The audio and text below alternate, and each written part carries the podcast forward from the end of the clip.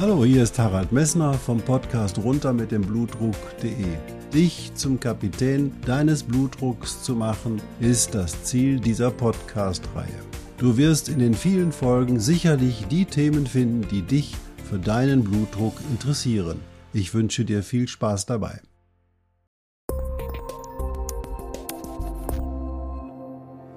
Hallo, hier ist wieder Harald Messner vom Podcast runter mit dem Blutdruck.de. Ja, heute werde ich mit dir einmal über die erhöhte Harnsäure und die Gicht reden. Die akustisch etwas andere Variante, die du heute hörst, mit den Geräuschen im Hintergrund, liegt daran, dass ich hier im Wartesaal sitze und die Chance und die Zeit einfach nutze, mal mit dir über die Harnsäure zu reden. Vielen Dank für deine Aufmerksamkeit und viel Spaß dabei. Der hohe Blutdruck ist ja einer von vielen Risikofaktoren und deswegen sollten wir auch mal die anderen Risikofaktoren betrachten. Und hier möchte ich heute mich einmal mit dem Risikofaktor der Hyperurikämie, also der erhöhten Harnsäurewerte und natürlich auch der Gicht beschäftigen. Die erhöhte Harnsäure wird seit Jahren als Risikofaktor für die Entwicklung einer vorzeitigen Atherosklerose angesehen, weil eben halt in vielen Fällen von Patienten, die eben halt versterben, an einer Atherosklerose auch erhöhte Harnsäurespiegel gemessen werden.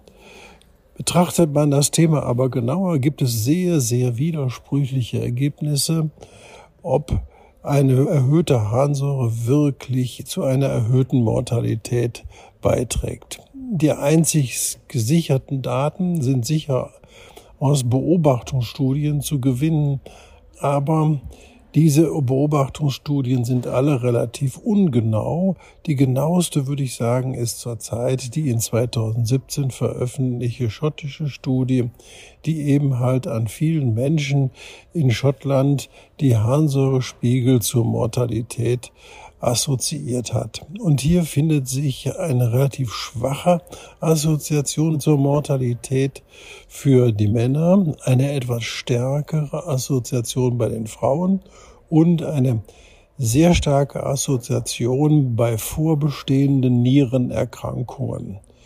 Zusätzlich findet man aber auch eine Assoziation zwischen Diabetes, Hyperurikämie und Mortalität. Das zeigt dir, hey, erhöhte Harnsäure alleine ist offensichtlich so kein richtig bedeutsamer Risikofaktor, wie zum Beispiel das erhöhte Cholesterin oder der Diabetes mellitus. Denn diese Erkrankung, diese Hyperurikämie ist häufig oder die erhöhten Harnsäurespiegel sind häufig bei anderen Erkrankungen begleitend zu finden. Und häufig findet man auch erhöhte Harnsäurespiegel bei übergewichtigen Patienten und häufig findet man erhöhte Harnsäurespiegel auch bei Patienten, die mit gewissen Medikamenten zur Blutdrucksenkung behandelt werden. Und da sind vor allen Dingen die Diuretika zu nennen, also sprich das Hydrochlorothiazid und die Diuretika, die über diesen Mechanismus wirken. Und diese führen dazu, dass bei den Patienten, die sie einnehmen, schon bei geringen Konzentrationen dieser Medikamente die Harnsäurespiegel deutlich erhöht werden. Bekommen diese Patienten aber eine Gicht, also sprich eine durch erhöhte Harnsäure bedingte Gelenkerkrankung, dann ist auf jeden Fall eine Indikation zur Therapie gegeben, denn Wiederholte Gichtanfälle führen auch dazu, dass es chronische Veränderungen in den Gelenken gibt. Also, solltest du keine Gicht haben und solltest du nur erhöhte Harnsäurespiegel haben, muss dein Arzt für dich selber entscheiden, ob du ein Medikament gegen die erhöhte Harnsäure nehmen sollst. In der Regel ist eine asymptomatische Hyperurikämie keine Indikation, Medikamente zu nehmen. Also kannst auf die Medikamente verzichten. Ich will darauf hinweisen, dass gerade die Pharmaindustrie in letzter Zeit neuere Medikamente entwickelt hat, die die Harnsäurespiegel senken können und da natürlich ein Interesse der Pharmaindustrie besteht, diese Medikamente auch zu verkaufen. Deswegen solltest du sehr vorsichtig umgehen mit solchen Medikamenten, wenn es keine Hinweise darauf gibt, dass du bei den erhöhten Harnsäurespiegeln eine Gelenkbeteiligung hast oder gleichzeitig eine Nierenfunktionsstörung nicht vorliegt. Also bei asymptomatischer Hyperurikämie ohne Diabetes, ohne eine eingeschränkte Nierenfunktion solltest du die Medikation mit Medikamenten hinterfragen, die die Harnsäurespiegel senken, weil sie deine Prognose nicht beeinflussen und möglicherweise nur die Pharmaindustrie reich machen. Allerdings solltest du Gichtanfälle haben, dann ist es sicher sinnvoll, die Harnsäurespiegel zu senken und dann solltest du auch diätetisch Maßnahmen ergreifen, um deine Harnsäurespiegel niedrig zu halten.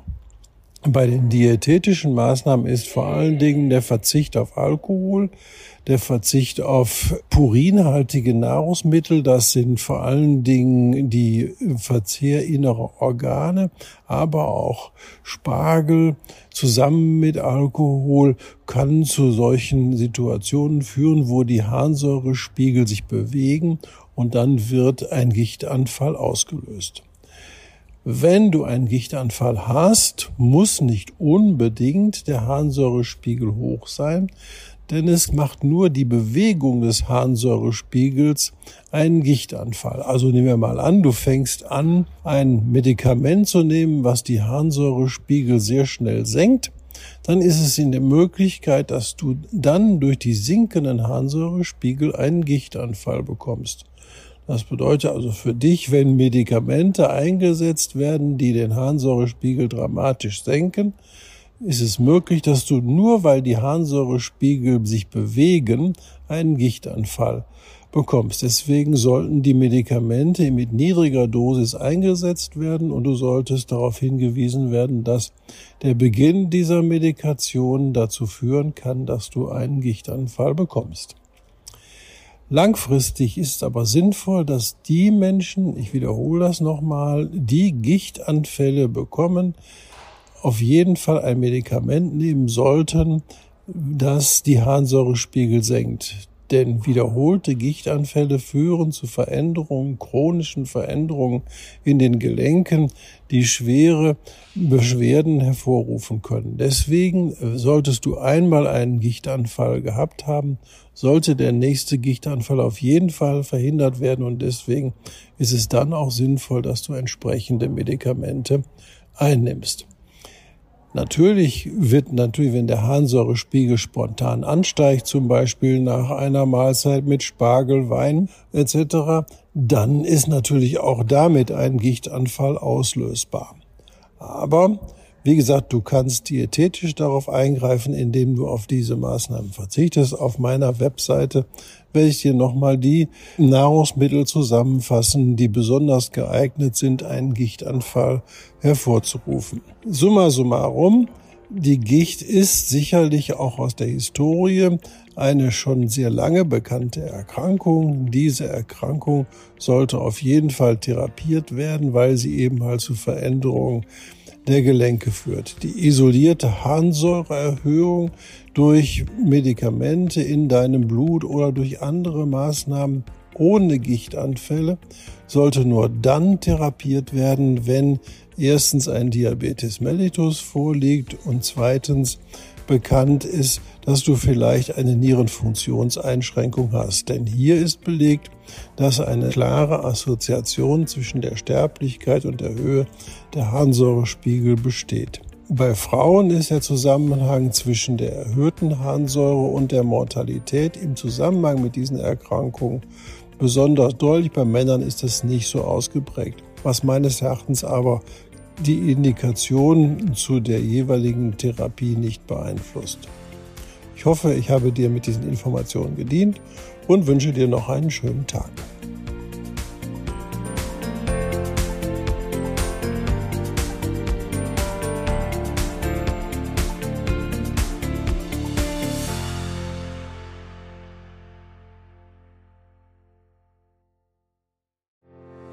Ich hoffe, diese Podcast-Folge hat dir genauso viel Spaß gemacht wie mir. Du findest noch zahlreiche andere Themen unter dieser Podcast-Reihe, die immer in Zusammenarbeit auch mit meinem Sohn Hendrik Messner mit seiner Firma mess.de entstanden ist. Und dafür möchte ich ihm sehr danken. Bis bald.